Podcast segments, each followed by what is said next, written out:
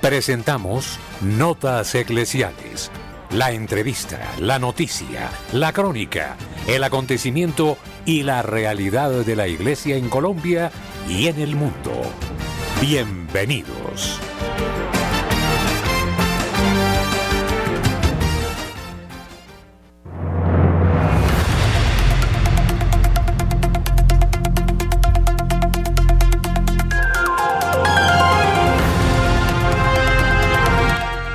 Muy buenos días. Eh, Presentamos eh, las noticias eh, del mundo, los hechos de interés, los acontecimientos que conmueven a nuestra Iglesia Católica. Les estamos saludando Camilo Ricaurte, Luis Fernando López, el Padre Germán Acosta. Bienvenidos. La opinión, el análisis. Editorial en Radio María.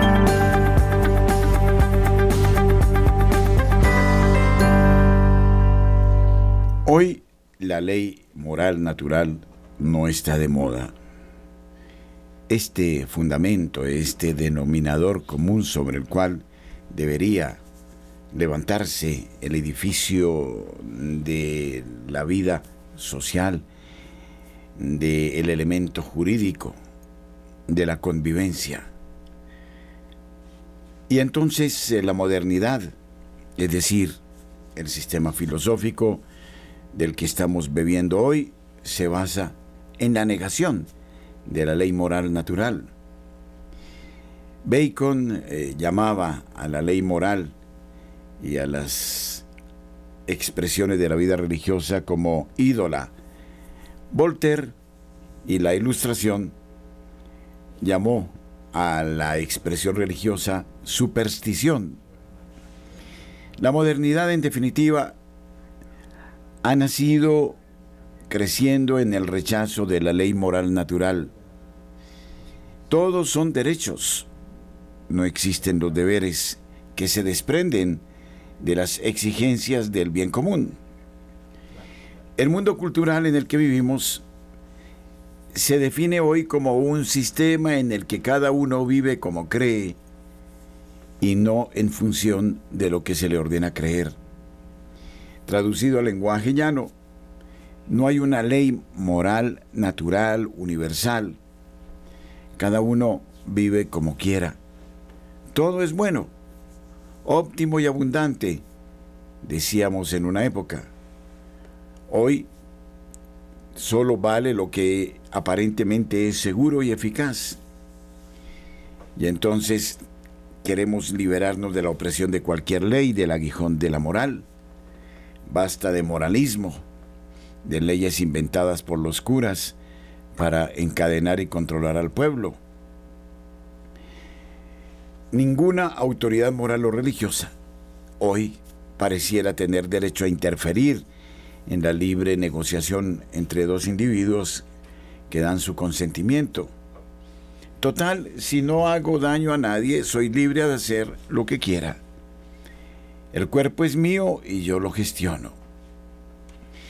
Asistimos a escándalos increíbles como el caso de aquella enfermera que mató a siete niños en el momento de su nacimiento, del abuso en masa de las personas, como si fueran auténticos animales.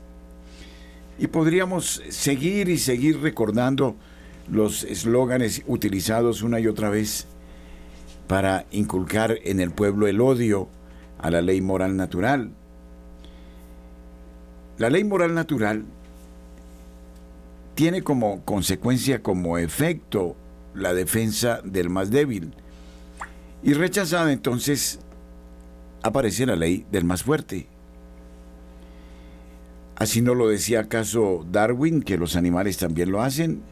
Entonces es natural destruirse, ¿o no? Esta vez los más débiles han sido los niños asesinados por la enfermera británica de la que les hablaba, o la muchacha violada por siete compañeros. Total, es un derecho creado por el hombre, mas no por la naturaleza. ¿Cuál es la consecuencia? Una sociedad descuadernada. Y durante siglos los modernos se han burlado y ultrajado la ley moral natural, seguros de que aún se mantendría, de que había un dique al caos, de que tarde o temprano, habiendo tocado fondo, podríamos comenzar de nuevo. Un poco como los adolescentes que tiran la ropa por cualquier lado, seguros de que su madre les recogerá el desorden. Pero pareciera que no tuviéramos fondo. No hay límite para el abismo en el que el hombre puede hundirse. Nos hemos divertido lanzando números al azar. ¿En qué semana un feto se convierte en un ser humano? Por Dios, a partir solo de la 24 semana. Estúpido, absurdo. Y sin embargo lo absurdo pasa por las cortes. Sí, porque nos inventamos los principios de un moralismo falso. Hemos liberado entonces al hombre de la tarea de proteger, a costa de su propia vida, a la mujer. Los principios del Evangelio que tienden a favorecer a los débiles, a los huérfanos, a las viudas, eso es desueto. ¿Quién habría imaginado que se llegaría a la violación de una niña en Italia donde cantidad de muchachos abusaron de ella. Cualquier persona con sentido común se da cuenta que esto es absurdo. Y sin embargo, lo absurdo se tolera. Y entonces viene como consecuencia el miedo, la actitud de sálvese quien pueda, y un sentimiento de debilidad total ante instituciones que de ninguna manera consideran oportuno atacar el crimen. Al contrario, dan la idea de querer atomizar a la sociedad, destruirla.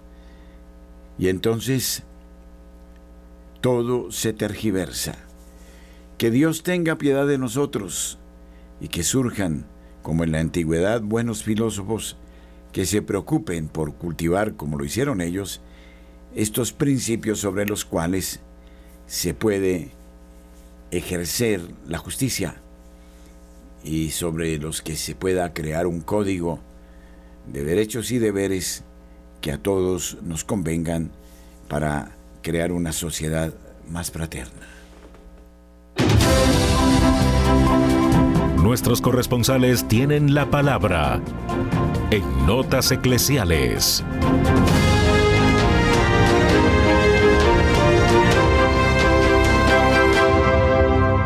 La información desde la ciudad de Bucaramanga. Nairo Salinas, buenos días.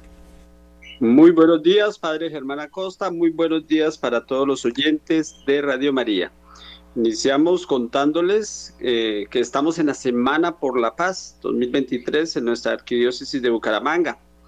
La Semana por la Paz es una movilización ciudadana cuyo objetivo es visibilizar el esfuerzo cotidiano de miles de personas, colectivos, organizaciones, instituciones que trabajan en la construcción y la consolidación de la paz y de iniciativas que dignifiquen la vida y en desde y en y desde los territorios.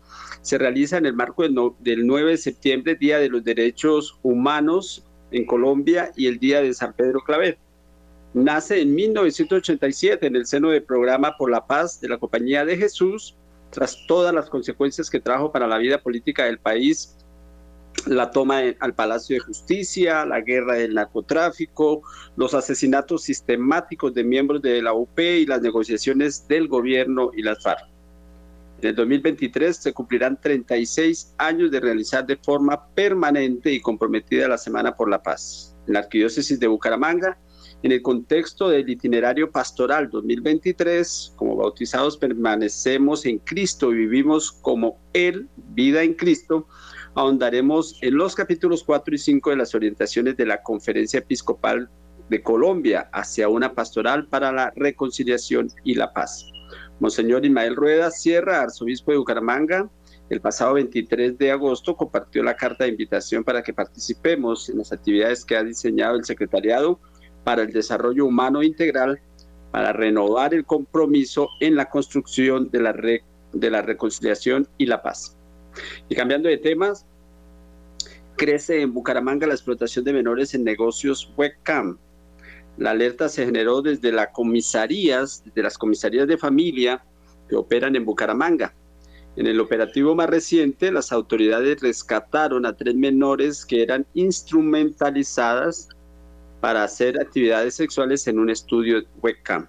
Entidades como la Alcaldía de Bucaramanga y la Policía Metropolitana multiplicaron las labores de investigación y vigilancia con el fin de contrarrestar la explotación sexual infantil con fines comerciales a través de Internet. Mediante este esfuerzo, conjunto entre diversas autoridades en el que también participan organismos de investigación como la SEGIN y la Fiscalía. A finales de marzo pasado se descubrió otro grave caso de menores que eran abusadas para hacer contenidos sexuales en Bucaramanga. Desde Bucaramanga y para notas eclesiales, Nairo Salinas Gamboa, feliz y bendecido día. Desde la ciudad de Barranquilla informa Julio Giraldo, buenos días. Muy buenos días a toda la amable audiencia de Radio María en Colombia y el exterior. Saludo de manera muy especial a la mesa de trabajo. Y esto es lo que hoy hace noticia en Barranquilla y la costa colombiana. Hay alerta en Barranquilla, en el Atlántico y en el Magdalena porque varios jóvenes se han suicidado en estos últimos días. Y hay alerta porque esto toca con muchos temas que un joven lleno de vida, de ilusiones, con proyectos de vida en su cabeza, tome la decisión de suicidarse. Esto está indicando que mucho, pero mucho está mal dentro de esta sociedad.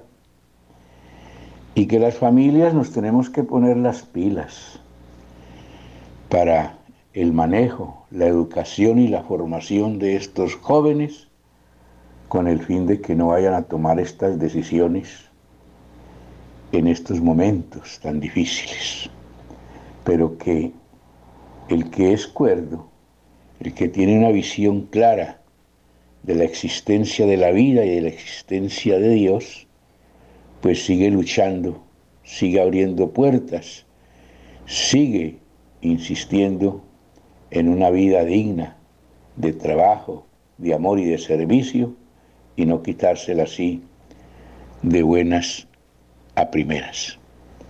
En otro ángulo de la noticia fueron rescatados ayer los cuerpos del niño y el adulto ahogados en el arroyo que ya decíamos también, esto es casi que culpa de las mismas personas, que cuando llueve tienen la mala costumbre aquí en Barranquilla de ponerse los paños menores y salir a las calles a bañarse.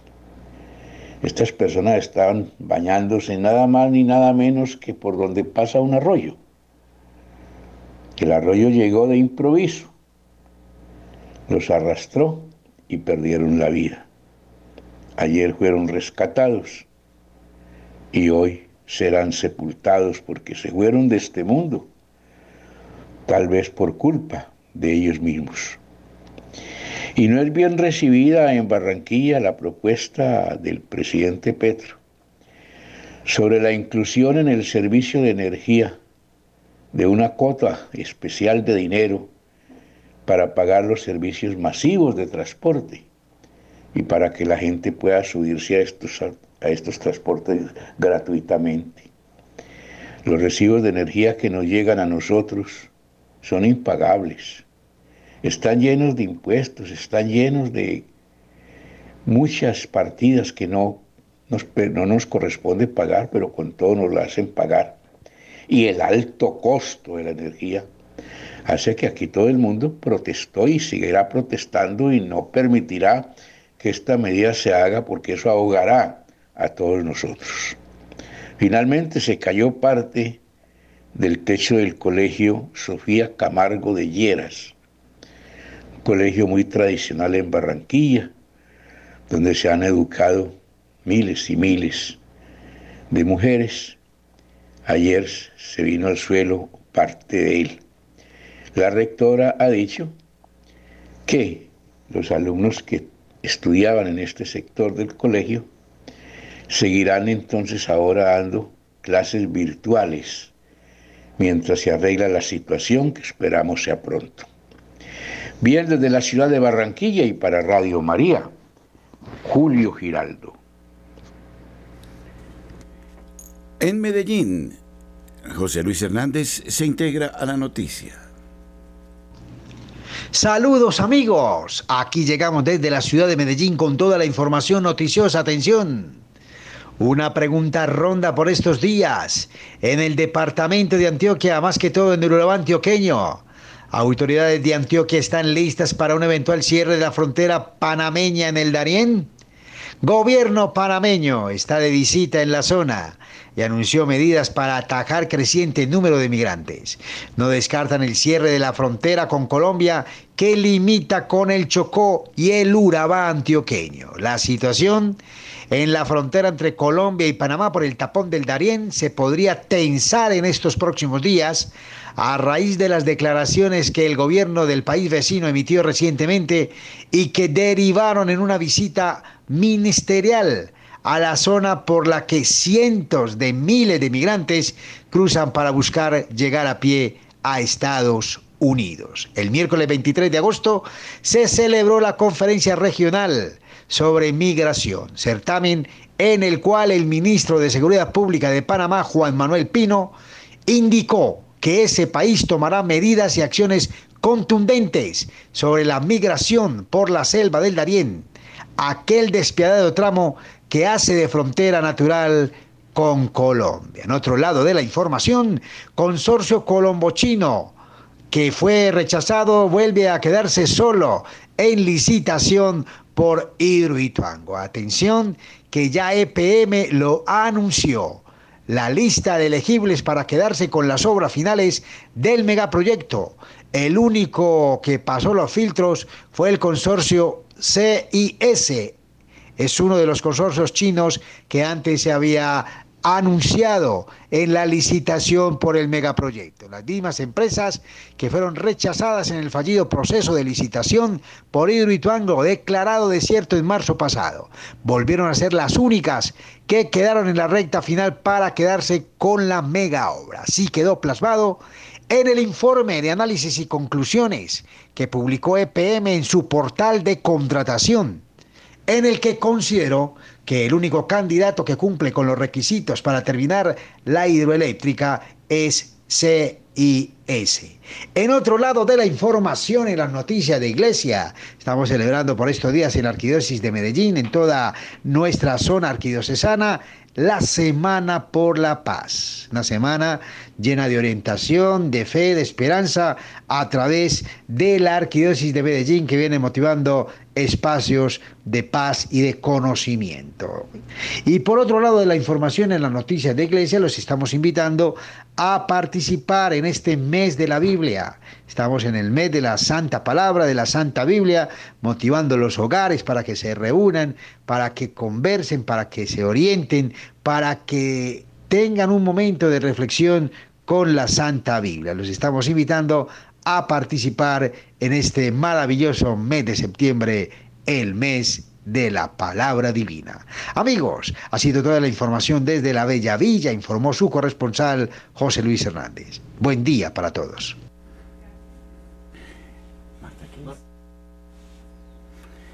En la ciudad de Cali, Marta Borrero nos deja su noticia. Hola, muy buenos días para todos. Hoy les traigo el nuevo atractivo turístico de Cali, el Jardín Botánico. Abrió nuevamente las puertas el Jardín Botánico de Santiago de Cali, un espacio de reconexión natural ubicado en la zona oeste de la ciudad que busca resguardar y proteger el ecosistema ambiental a través de la conservación de la flora y la fauna vegetal.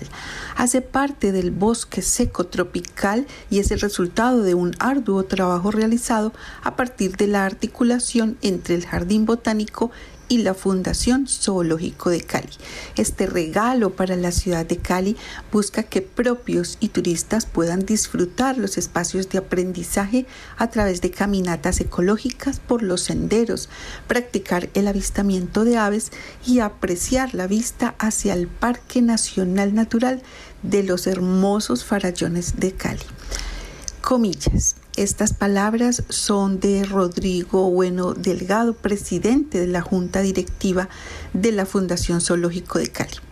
Dice el señor Rodrigo, tras muchos años de dedicación necesitábamos entregarle un regalo significativo a la ciudad de Cali y con el Jardín Botánico lo logramos. Es importante tener en cuenta que el bosque seco tropical está en peligro de extinción y es nuestra responsabilidad como caleños poder cuidarlo a través de espacios de aprendizaje que promuevan la conservación y el cuidado del medio ambiente. Aquí esperamos a todas las personas para que puedan conocer, disfrutar y reconectarse con la naturaleza. Cierro comillas. Y según Francis Restrepo Aparicio, directora del DAGMA, eh, dice que necesitamos más espacios naturales que complementarán la biodiversidad y preservarán a futuro el material genético que algún día tuvo la capital vallecaucana. Comillas, dice esta funcionaria del DAGMA, este es el espacio perfecto para invitar a las personas a que sientan la naturaleza y cambien su forma de ver la vida. Es un embrión que fomentará las buenas prácticas y que nos ayudará a demostrar que Santiago de Cali es una ciudad sostenible para todos, dijo la funcionaria. Bueno, les comento que este jardín botánico está ubicado a un kilómetro del zoológico de Cali. Es la carrera segunda oeste número 2, raya 121, Bajos de Palermo, y estará a disposición de locales y turistas de jueves a domingo, desde las 9 de la mañana hasta las 2 de la tarde. Estoy acá mirando las fotos y realmente es hermosísimo. Vale la pena que saquemos ese tiempo con las familias y conozcamos y vayamos y vivamos un rato y si vamos y hacemos el Santo Rosario en familia allí, es como un buen programa que les traigo para hoy. Soy Marta Borrero para las notas eclesiales de la Radio María. Feliz y bendecido día de Santa Teresa de Calcuta.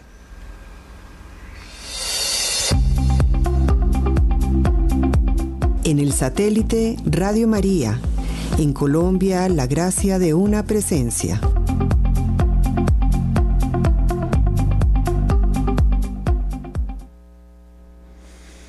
Desde el pasado domingo hasta el 10 de septiembre, Colombia vivirá la versión número 36 de la Semana por la Paz, que tendrá como tema central Juntanzas Creadoras de Paz.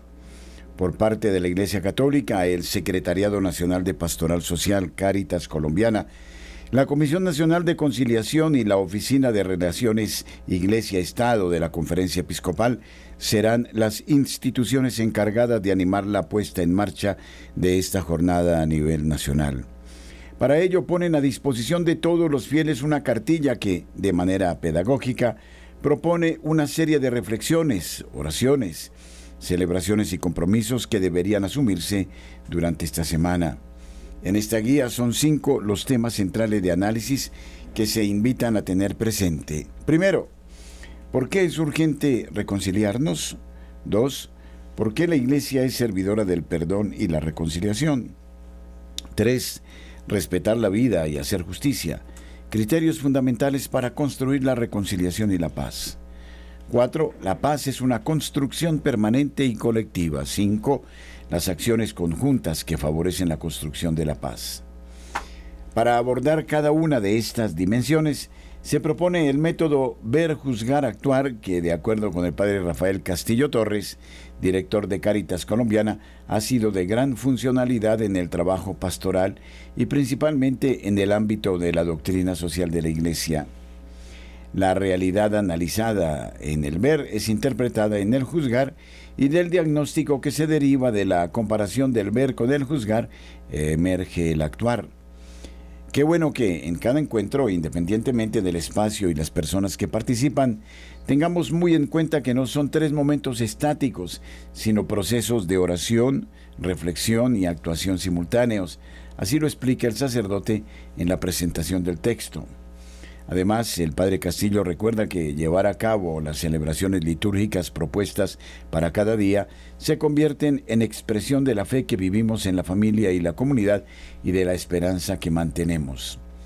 Durante esta Semana por la Paz 2023, enmarcada en la fiesta de San Pedro Claver, conocido como el patrono de los derechos humanos, en la que participan múltiples instituciones y organizaciones de la sociedad civil, como es costumbre, cada una de las jurisdicciones eclesiásticas o iglesias particulares del país desarrollará actividades con sus comunidades bajo el propósito de seguir animando esta necesaria búsqueda de reconciliación y paz en Colombia con espíritu sinodal tal y como lo propone el Papa Francisco.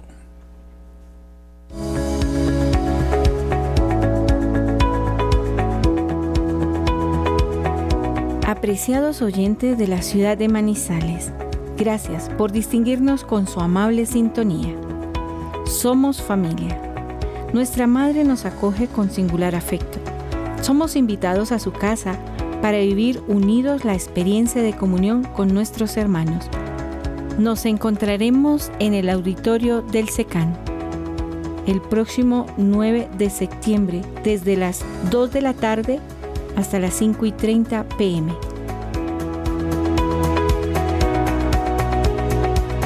Agradecemos la gentileza del Padre Efraín Castaño Arboleda, quien nos convoca para un momento de reflexión en torno al tema. Comprendan en qué tiempo estamos. Romanos 13:11.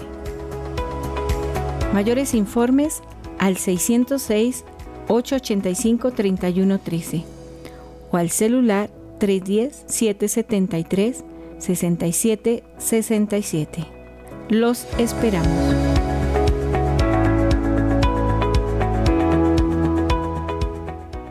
El 25 de septiembre, en horas de la mañana, miembros de la Secretaría de la Red Eclesial Panamazónica en Colombia junto a tres campesinos caqueteños, concretamente de los municipios de Morelia, San Vicente del Caguán y Solano, serán recibidos por el Papa Francisco en el Vaticano.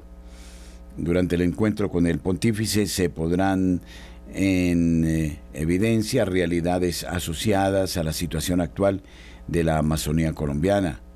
De acuerdo con Juan Felipe Martínez, secretario de la REPAM, y líder de la delegación, este encuentro con el Santo Padre se dará en el marco de una gira que realizarán por Roma, París y Bruselas entre el 25 de septiembre y el 7 de octubre. Periodo que coincide en gran parte con el tiempo de la creación, convocado por el pontífice. Se trata de un tiempo de oración y acción ecuménica por el cuidado de la casa común, que inició a celebrarse este primero de septiembre a nivel universal y que se clausurará el próximo 4 de octubre en Roma, actividad en la que también estará presente esta comitiva. Para nosotros como Repam Colombia y como Amazonía colombiana es muy importante tener este encuentro y este diálogo con el sucesor de Pedro que nos permite visibilizar la realidad que vivimos, pero también pensar y soñar junto al Papa lo que queremos para el buen desarrollo de nuestro territorio, expresó Martínez. Temas como la destrucción de Amazonía por cuenta de actividades de extracción y proyectos mineros energéticos, la necesidad de proteger el territorio y a las comunidades, las experiencias que la Iglesia Católica acompaña allí y otros aspectos asociados a la ecología integral serán protagonistas durante estos espacios. Además de la audiencia con el Papa en Roma, vamos a reunirnos con el Dicasterio para el Servicio del Desarrollo Humano Integral, con representantes del cuerpo diplomático acreditado en la Santa Sede, de la Caritas Internationalis en París, con la Caritas francesa y en Bruselas con la Unión Europea, puntualizó el secretario de la REPAM.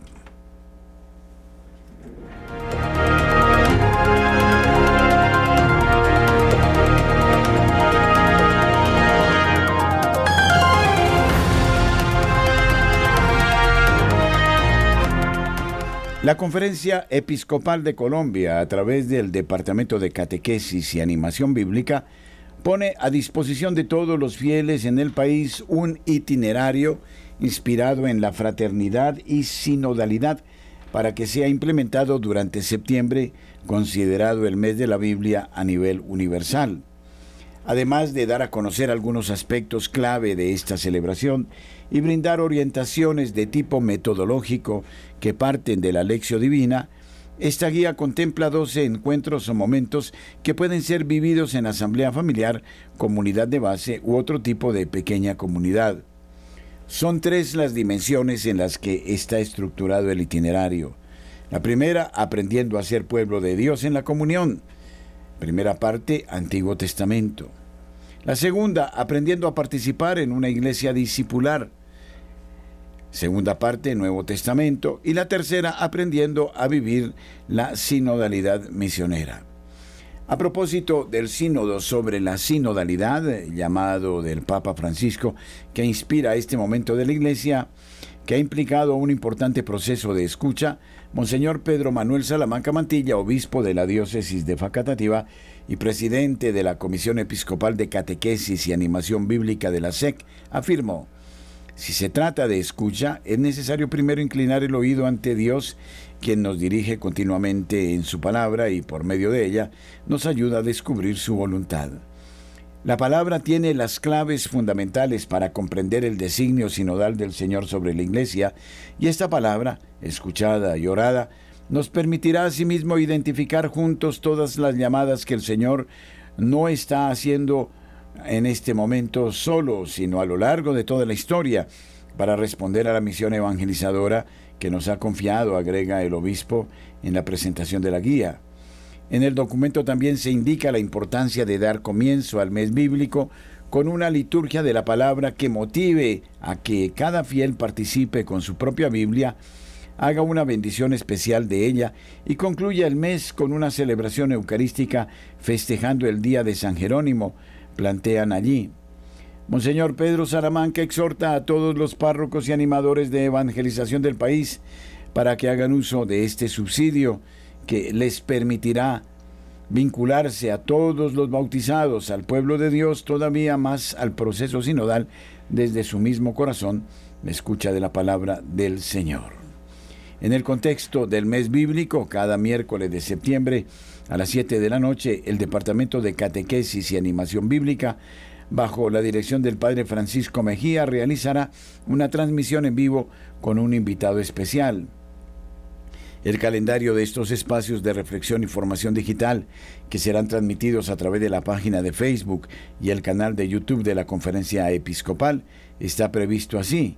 Miércoles 6 de septiembre, la escucha. Juan 15, 12, 17. Invitado, Padre Guillermo Acero Alvarín, profesor de la Facultad de Estudios Bíblicos, Pastorales y de Espiritualidad, Universidad Minuto de Dios. Miércoles 13 de septiembre, la ministerialidad.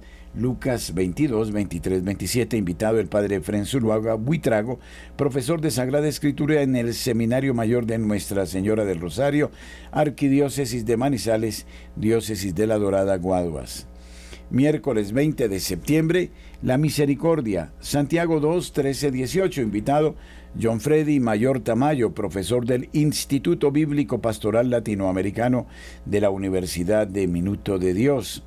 Miércoles 27 de septiembre, la propuesta evangelizadora Hechos 20, 16, 36. Invitada la hermana Patricia Osorno, profesora de Sagrada Escritura Universitaria eh, de la Universidad agustiniana. La celebración del mes de la Biblia, cada año durante septiembre se da en el contexto de la celebración del Día de San Jerónimo, que se lleva a cabo el 30 de septiembre. Según la historia, este santo fue un hombre que consagró toda su vida al estudio de las Sagradas Escrituras y además quien realizó la traducción de la Biblia al latín por encargo del Papa Damaso I.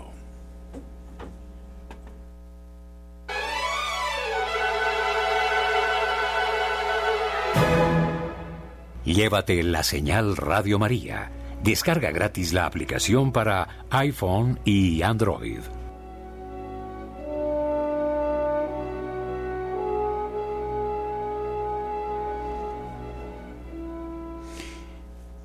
La sinodalidad y la democratización de la Iglesia es un eh, problema que se plantea por estos días por lo que se puede leer en el Instrumentum Laboris para la etapa 2023 del Sínodo sobre la sinodalidad, existe el riesgo muy grande de que todo apunte a una democratización de la Iglesia. Me reconozco en deuda para este tema con el excelente trabajo de José Antonio Ureta y Julio Loredo de Iscue. Veamos algunos ejemplos de lo dicho tomados del Instrumentum Laboris del Sínodo que merecen eh, ser comentados. Sobre la relación de los fieles con la jerarquía. B2.5. ¿En qué casos podría un obispo sentirse obligado a tomar una decisión que difiera del ponderado consejo ofrecido por los órganos consultivos? ¿Sobre qué base se fundamentaría tal obligación? Según esta pregunta, la carga de la prueba cae sobre el obispo que intenta disentir de lo acordado por los órganos consultivos. Se entiende entonces que lo normal es que el obispo acate lo que digan tales órganos, que por tanto son bastante más que consultivos. B.2.5 ¿Cuál es la naturaleza de la relación entre el sentido sobrenatural de la fe, Lumen Gentium 12, y el servicio magisterial del obispo. ¿Cómo podemos comprender y articular mejor la relación entre la iglesia sinodal y el ministerio del obispo? ¿Deben los obispos discernir juntos o separadamente de los demás miembros del pueblo de Dios? ¿Tienen cabida ambas opciones juntos y separadamente en una iglesia sinodal? Nuevamente, la forma de preguntar pone en cuestión el derecho del obispo de discernir separadamente, es decir, por su cuenta, como sucesor de los apóstoles que es. Tanto bregar por la colegialidad episcopal en el concilio para terminar en esto. B.3.2. ¿Cómo se pueden tratar constructivamente los casos en los que la autoridad considere que no puede confirmar las conclusiones a las que se ha llegado en un proceso de discernimiento comunitario y tome una decisión en otro sentido? ¿Qué tipo de restitución debería ofrecer esa autoridad a quienes participaron en el proceso? Notable ahora la autoridad eclesial deberá una restitución en metálico tal vez a las bases cuando tenga la arrogancia, comillas, de decidir otra cosa distinta de lo que tales bases quieren. B.3.3 Además, parece oportuno intervenir también en el derecho canónico, reequilibrando la relación entre el principio de autoridad fuertemente afirmado en la actual legislación y el principio de participación, reforzando la orientación sinodal eh, de los organismos ya existentes, creando nuevos organismos donde parezca necesario para las necesidades de la vida de la comunidad, supervisando la aplicación efectiva de la legislación. Es decir, cómo hacer que la Iglesia sea jerárquica y democrática al mismo tiempo. Para ello parece que va a hacer falta una buena dosis de burocracia y control administrativo sobre la relación entre las iglesias locales y la iglesia universal. El espíritu democrático lleva obviamente a replantear la relación entre las iglesias locales y la iglesia universal. B.1.3. ¿Cómo pueden tenerse en cuenta y poner en valor las aportaciones locales en la elaboración del magisterio y de las normas eclesiásticas a nivel universal? A. ¿Qué grado de autoridad doctrinal puede atribuirse al discernimiento de las conferencias episcopales? ¿Cómo regulan las iglesias orientales católicas sus organismos episcopales? B. ¿Qué grado de autoridad doctrinal puede atribuirse al discernimiento de una asamblea continental o de los organismos que reúnen a las conferencias episcopales a escala continental o internacional? A. ¿Qué valor puede tener para otras iglesias las deliberaciones de un concilio plenario, un concilio particular o un sínodo diocesano? La autoridad doctrinal de los pronunciamientos locales particulares dentro de la iglesia. ¿Para toda la iglesia o solo para esa parte de la iglesia? En el primer caso vemos el fantasma del sínodo alemán proyectarse amenazador sobre la iglesia entera. En el segundo caso, vamos hacia la fe alemana, la fe inglesa, la fe francesa, etc. Todo ello lleva a replantear, claro está, el ser y la función del papado. B1.14. ¿Cómo puede contribuir el proceso sinodal en curso a encontrar una forma de ejercicio del primado que, sin renunciar en absoluto a lo esencial de su misión, se abra a una nueva situación nueva? Cómo deben evolucionar en una iglesia sinodal el papel del obispo de Roma y el ejercicio del primado. B.3.4. ¿Qué papel debe desempeñar el obispo de Roma respecto a estos procesos que implican agrupaciones de iglesias? ¿De qué manera lo puede ejercer? C.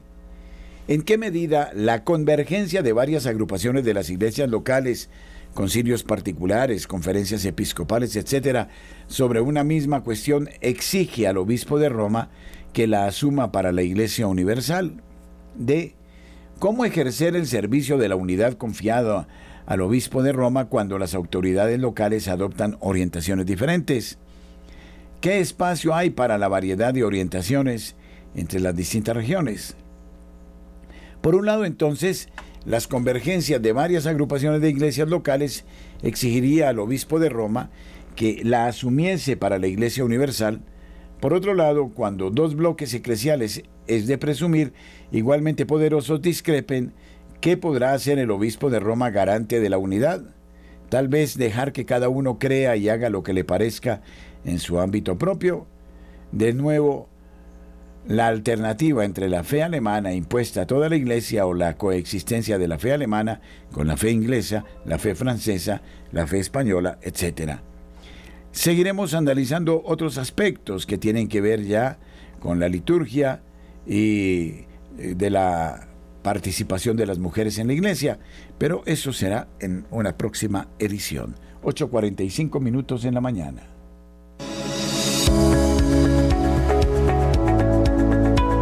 Apreciados oyentes de la ciudad de Medellín, gracias por distinguirnos con su amable sintonía. Somos familia. Nuestra madre nos acoge con singular afecto. Somos invitados a su casa para vivir unidos la experiencia de comunión con nuestros hermanos. Nos encontraremos este sábado 16 de septiembre en la parroquia Vicaría Perpetua Hospital San Vicente de Paúl, desde las 8 de la mañana y hasta la 1 de la tarde.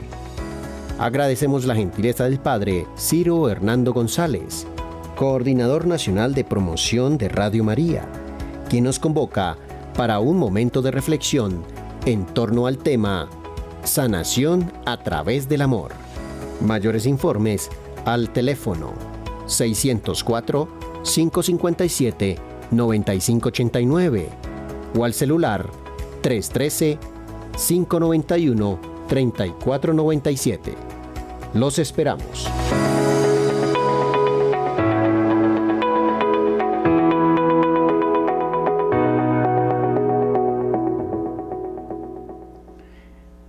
El Papa Francisco señala el cardenal Burke, los fieles preocupados por el sínodo, no defienden la verdadera doctrina católica. El Papa pareció sugerir que los críticos del sínodo están defendiendo una doctrina como el agua destilada. No sabe a nada y no es la verdadera doctrina católica. A bordo del avión papal de regreso de Mongolia, el Papa Francisco respondió a una serie de preguntas en su vuelo, restando importancia a las ideas de que las reuniones del sínodo serían abiertas y respondiendo a un libro publicado recientemente que advierte sobre los peligros del sínodo. De regreso a Roma el 4 de septiembre, después de su viaje a Mongolia, y a los 1500 católicos del país, el Papa Francisco habló sobre el próximo sínodo de la sinodalidad y la relación del Vaticano con China, que ha sido objeto de escrutinio en los últimos días. Con el sínodo sobre la sinodalidad eh, programado para celebrarse en Roma durante casi todo el mes de octubre, los periodistas plantearon preguntas sobre un libro publicado recientemente con un prólogo del cardenal Raymond Burke. El proceso sinodal es una caja de Pandora que advirtía que el sínodo es un intento de cambiar radicalmente la autocomprensión de la Iglesia de acuerdo con una ideología contemporánea que niega mucho de lo que la Iglesia siempre ha enseñado y practicado. ¿Podría esta opinión influir en el sínodo? preguntó Vida Nueva sobre las advertencias que plantea el libro. El Papa Francisco no pareció responder la pregunta directamente, pero primero relató una conversación telefónica que tuvo con una monja carmelita, quien le habló del temor de su comunidad de que el sínodo cambiara la doctrina de la Iglesia tomó a la ligera esta idea y dijo que si avanzas hasta la raíz de estas ideas, encontrarás ideologías. Siempre cuando se quiere desprender el camino de la comunión de la iglesia, lo que siempre eh, se desprende es la ideología, afirmó. A continuación pareció rechazar las críticas y advertencias planteadas por Burke y los coautores del libro, José Antonio Ureta y Julio Loredo de Iscue, argumentando que y acusan a la iglesia de esto o aquello, pero nunca la acusan de lo que es verdad, pecaminosa. Nunca dicen pecaminoso. El Papa continuó sugiriendo que la doctrina defendida por los críticos del sínodo, el sínodo que ha cuestionado la enseñanza católica sobre cuestiones LGBT, sacerdotes casados y mujeres diáconos, no era de hecho una auténtica doctrina católica. Defienden una doctrina entre comillas, que es una doctrina como el agua destilada, no sabe a nada y no es la verdadera doctrina católica que está en el credo. Y eso tantas veces escandaliza. ¿Cómo escandaliza la idea de que Dios se hizo carne, que Dios se hizo hombre, que Nuestra Señora conservó su virginidad? Eso escandaliza. No está del todo claro si el Papa tenía la impresión de que la encarnación o el nacimiento virginal eran ejemplos de escándalo positivo, mediante el cual la verdad se presenta al mundo según la Escritura. Primero Pedro 2.8, o escándalo negativo, mediante el cual se presenta la enseñanza o el ejemplo inmoral. Mateo 18.7. Pero mientras Francisco pareció rechazar las críticas del cardenal Burke al sínodo, los autores del libro advierten sobre una agenda para distorsionar la doctrina subvertir la tradición y desmantelar la naturaleza jerárquica de la Iglesia. De hecho, contrariamente a los intentos de Francisco de aliviar las preocupaciones sobre el evento de un mes de duración, la reunión del Sínodo de octubre ya se está preparando sobre la base de conceptos heterodoxos. El texto que formará la base para la discusión de los participantes el próximo mes se destaca por su inclusión y promoción de una serie de temas que van en contradicción con la enseñanza católica. El documento de trabajo propone una discusión sobre la ordenación diaconal de las mujeres, los sacerdotes casados y la necesidad de dar la bienvenida a los divorciados vueltos a casar, a las personas en matrimonios polígamos, a las personas LGBTQ y más. También presenta la interpretación ampliamente aceptada y aprobada papalmente de Amoris Leticia, que permite a los divorciados y nuevos casados recibir la Sagrada Comunión como una cuestión ya finalizada, una cuestión que contradice directamente la enseñanza católica sobre la recepción de la Sagrada Comunión. Pero la reunión del sínodo es abierta o no? Desde su comienzo, el sínodo sobre la sinodalidad ha sido anunciado como un evento centrado en la escucha y el diálogo, particularmente con aquellos que han abandonado la práctica de la fe, personas de otras tradiciones religiosas, personas sin creencias religiosas, etc. Sin embargo, el Papa Francisco informó a los periodistas en el avión que si bien hasta este momento se había practicado la apertura a los no católicos, las reuniones del Sínodo de octubre no serían tan abiertas a la observación del mundo católico en general. Actualmente no se permite la entrada de periodistas a las reuniones diarias del sínodo, lo que significa que cualquier actualización del evento provendrá del dicasterio para las comunicaciones del Vaticano y de la oficina de prensa de la Santa Sede. Cuando se le preguntó por qué los periodistas no pudieron ver cómo se desarrollaban los acontecimientos, Francisco respondió, pero es muy abierto, querida, está muy abierto. Se refirió al dicasterio para las comunicaciones diciendo que daría noticias todos los días, pero más abierto, no sé, más abierto, no sé. El pontífice afirmó que el dicasterio tratará de ser muy respetuoso de los discursos de todos y tratará de no charlar, sino de decir precisamente sobre el progreso sinodal las cosas que sean constructivas para la Iglesia. Condenó la posibilidad de que los medios de comunicación informen sobre chismes políticos sobre el sínodo, argumentando que el dicasterio buscaría transmitir el espíritu eclesial, no el político. Un parlamento es diferente de un sínodo, afirmó. No olvidéis que el protagonista del sínodo es el Espíritu Santo. ¿Y cómo se puede transmitir esto? Por eso es necesario transmitir el progreso eclesial. El Papa Francisco hizo referencia regularmente al Espíritu cuando habla de la dirección del sínodo pero ni él ni ninguno de los principales prelados detrás del sínodo han explicado cómo el Espíritu Santo estaría guiando un proceso que hasta ahora ha presentado puntos de discusión que socavan o contradicen las enseñanzas de la Iglesia. A la luz de tal elemento, el obispo Atanasio Snyder dijo a Side News a principios de este año que el sínodo está permitiendo que se propague veneno, venenos espirituales.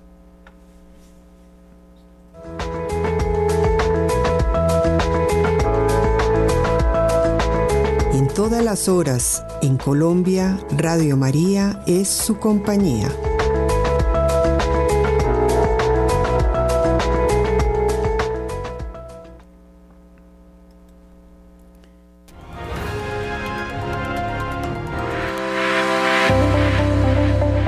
Ven y tómate un chocolate con María, es la invitación que hacemos a nuestros oyentes en la ciudad de Cali. Nos reuniremos el sábado 16 de septiembre en el Club de Ejecutivos. Dirección, Avenida Cuarta Norte, número 23 DN65, Barrio San Vicente. Estaremos desde las 3 de la tarde y hasta las 7 de la noche. Tendremos Santo Rosario, película y rifas. Mayores informes a nuestros números de teléfono 316-690-5632 y al 602-514-2641. Donación 35 mil pesos. Les esperamos.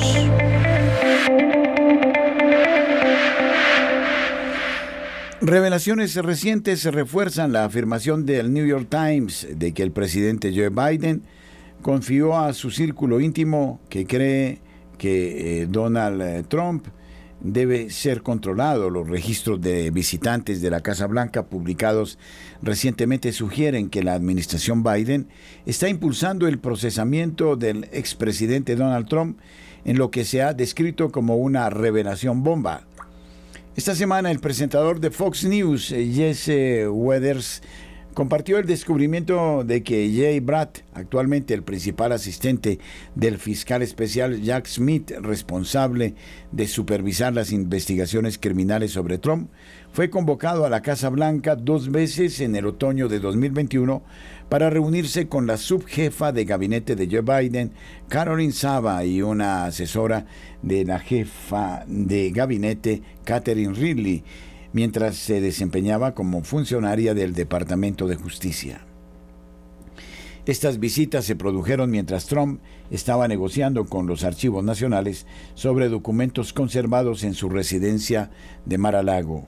Según Waters Brad, presionó a la Casa Blanca de Biden para que atacara Mar-a-Lago, incluso cuando le aseguró a Trump que no tenía nada de qué preocuparse y supuestamente le aconsejó que simplemente cerrara con llave la puerta del sótano que contenía los documentos. Posteriormente, Joe Biden y su abogado de la Casa Blanca aprobaron la revocación del privilegio ejecutivo de Trump y semanas después los agentes del FBI recibieron una orden judicial de un juez que odiaba a Trump y que también era donante de Obama para acusar a Trump por el presunto mal manejo de documentos clasificados. Luego Brad fue convocado para ser el principal asistente del fiscal especial Jack Smith y convocado nuevamente a la Casa Blanca de Biden para reunirse con el subjefe de gabinete de Biden en marzo, relató Weathers. Semana después, Trump fue acusado formalmente por los documentos clasificados que se encontraban en su residencia de Mar-a-Lago. ¿Por qué la Casa Blanca de Biden está conspirando con el Departamento de Justicia y la Oficina del Fiscal Especial para procesar a Donald Trump? Weathers cuestionó. El presentador de Fox News reprodujo un video que muestra que Biden contradecía la evidencia en este asunto al afirmar que nunca había sugerido al Departamento de Justicia que presentara cargos contra Trump. Waters criticó esta afirmación como una mentira, no solo porque los registros de visitantes de la Casa Blanca prueban que el personal de Biden está trabajando con la oficina del fiscal especial para procesar al principal oponente político de Biden, sino porque el New York Times informó que Biden admitió que cree que Trump debería ser procesado. Biden confió a su círculo íntimo que creía que el expresidente Donald Trump era una amenaza para la democracia y debería ser procesado según dos personas familiarizadas con sus comentarios. Según un informe del Times escrito por Kathy Brenner, Kathy Roger y Michael Smith, el informe también alegaba que Biden deseaba que el fiscal general Merrick Garland actuara menos como un juez eh, pesado y más como un fiscal dispuesto a tomar medidas decisivas. Waters señaló que esta se suma a la evidencia que sugiere que Biden está personalmente detrás del procesamiento de Donald Trump y el momento de su juicio para interferir con las elecciones. De hecho, esta semana un comentarista de MSNBC admitió que los juicios a Trump no tienen que ver con administrar justicia, observó Weathers, sino con evitar que Trump vuelva a convertirse en presidente. En lo que a mí respecta, todos estos casos judiciales, todas estas acusaciones no significan nada si todavía puede postularse para presidente el próximo año. A menos eh, que sea declarado descalificado para postularse para presidente sigue siendo un peligro para nuestra democracia. Así que si esto es un paso en la dirección de evitar que vuelva a postularse u obligarlo a renunciar, entonces es genial, dijo Jason Johnson, profesor de política en la Universidad de Morgan State. Muchísimas gracias, oyentes queridos, por estar con nosotros. Les invitamos a proseguir en la programación habitual de Radio María.